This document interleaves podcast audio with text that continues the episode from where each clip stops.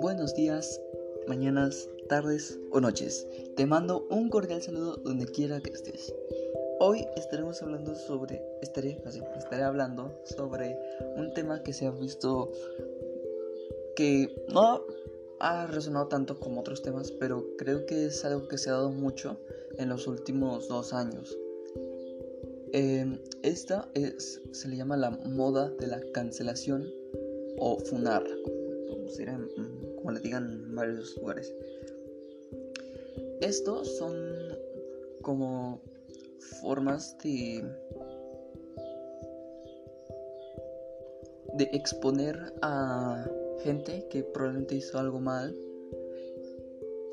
y tal vez no tiene suficientes pruebas como para llevarlo a un juicio o que no, es tanto tan malo como para llevarlo a un juicio pero que es algo malo y que la crees que la gente debe de saberlo. Es todo este podcast viene al tema de que hace tres semanas más o menos se hizo un hilo en Twitter donde decían que un youtuber que se llama iTown Gameplay se le acusaba de pedofilia o, pederastia. En el hilo se mostraban varias pruebas y muchas sí, pruebas que la mayoría de la gente no se lo creyó porque pues ya está, ya como he dicho, ya lleva casi dos años esto de que empezó.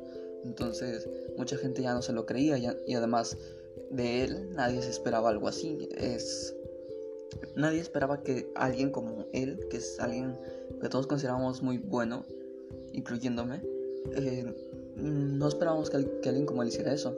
Entonces nadie se lo creyó. Y a raíz de eso también salieron varias personas a defender a Iton Gameplay, eh, demostrando que las pruebas eran falsas y por qué eran falsas. Después de esto, la cuenta de Twitter que, lo estaba, que había hecho el hilo, que era una cuenta anónima, eh, eh, sacó más pruebas que ya eran un poco más fuertes y aún así la gente se negaba a aceptar que esto fuera mm, verdad. Y en cierta parte está bien que dudes porque, vamos, es Twitter. Es un lugar donde se han hecho muchísimas acusaciones falsas, nada más por llamar la atención. Entonces, ya es algo que sí, eh, más o menos, está bien, ya que ha generado conciencia no creerse todo lo que diga una persona en Internet. Que se supone que debería ser así siempre, pero no. A raíz de esto, otro youtuber llamado Dallas Review sacó un video donde hablaba con las chicas que estaban fueron las víctimas entre comillas. Bueno entre sí entre comillas. No se sabe la ciencia cierta si de verdad son. Entonces em, el youtuber las apoyó para dar más difusión a este caso y así poder que, que se hiciera algo, porque realmente el tema no había como tenido el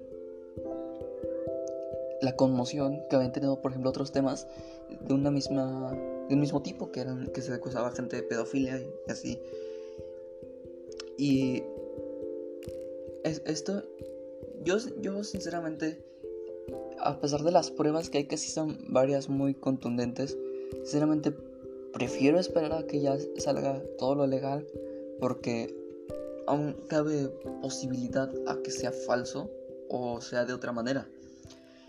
Aún así, las pruebas que se han mostrado son muy infalsificables. Es muy difícil que alguien de verdad se hubiera tomado el tiempo para falsificar todo eso. No digo que no sea posible, sino que es muy difícil y no creo que te convenga tratar de hundirle la vida a alguien así, cuando no creo que vayas a ganar algo más que un poco de fama. Además, este tipo de funas, digamos que eh, el youtuber que acabo de mencionar, que es Dallas Review, eh, ya tuvo ciertos temas, un tema con esto que en Twitter mucha gente le, le acusa de pedófilo, de maltratador, de violador. y al final resultó que no era cierto. Yo creo que a partir de ese momento mucha gente aprendió a no creerse todo. Y desde ese punto como siento que la gente ya cambió la mentalidad que tenían acerca de considerar las cosas que estaban bien y que estaban mal o si eran ciertas directamente en Twitter o en general en cualquier página donde se denuncie tipo, eh, casos de este tipo. Entonces, siento que está bien darlas darse una cierta difusión en redes sociales ya que no sé, es alguien que te hizo algo malo y tú quieres que la gente esté prevenida por si alguien más le llega a pasar. Es bueno entre comillas, pero siento que esta idea nació con esta idea nació como todas con una buena intención, la intención de que si, no llegaba, si no podías entrar al marco legal con las pruebas que tenías o directamente no tenías casi nada de pruebas como para llevarlo a un juicio, pues podías compartir qué te había pasado con esa persona. Pero, como siempre, llegó las personas que llegaron a corromper esa idea. Como he dicho, al youtuber de la review le hicieron lo mismo. Corrompieron la idea acusándolo falsamente y toda la gente se lo creyó. Y prácticamente a él lo llevaron a juicio y aún así él salió libre porque no había nada. Las pruebas que tenían no eran suficientes como para meterlo porque no existió nada de lo que le acusaban. Y, esto fue lo más importante porque la gente ya no creyó en todo lo que se les decía. Y como digo, esto es en cierta forma bueno si se usa de una manera correcta y precavida, pero cuando se usa de una manera eh, solo para hundir la vida a alguien que en realidad no hizo nada, ahí ya es cuando entramos a algo que está mal, obviamente. Es un tema un poco complicado ya que es muy actual, pero la, la mayoría de la gente, incluyéndome, considera que este tipo de moda como la cancelación o funar a alguien están mal usados. No digo que están mal, pero están mal usados por la comunidad. Siento que mucha gente los aprovecha para eh, ganar su minuto de fama o hundir la vida a alguien.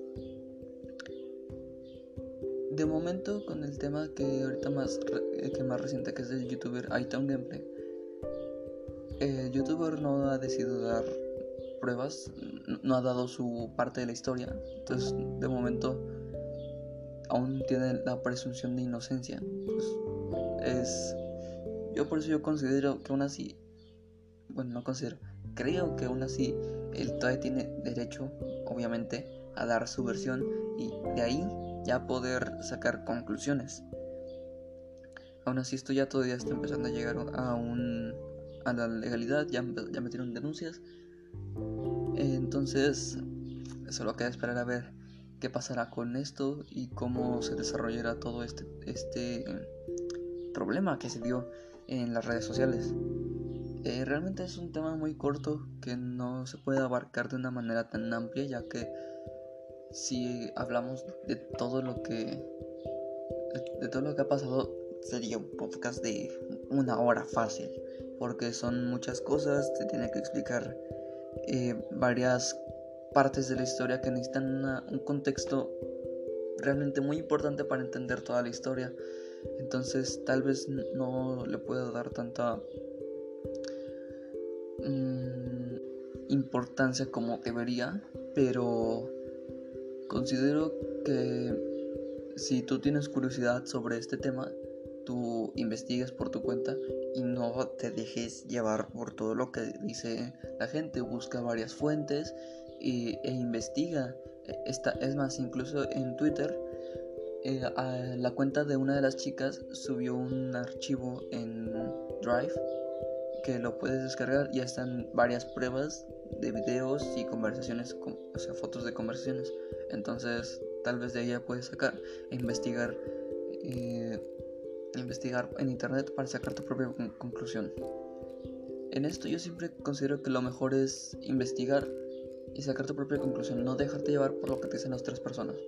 O escuchar lo que te dice alguien y buscar la versión de la otra persona y ahora sí sacar tu propia conclusión o escuchar lo que te dice alguien y ahora sí buscar por tu cuenta para formar tu propia opinión sobre ese tema.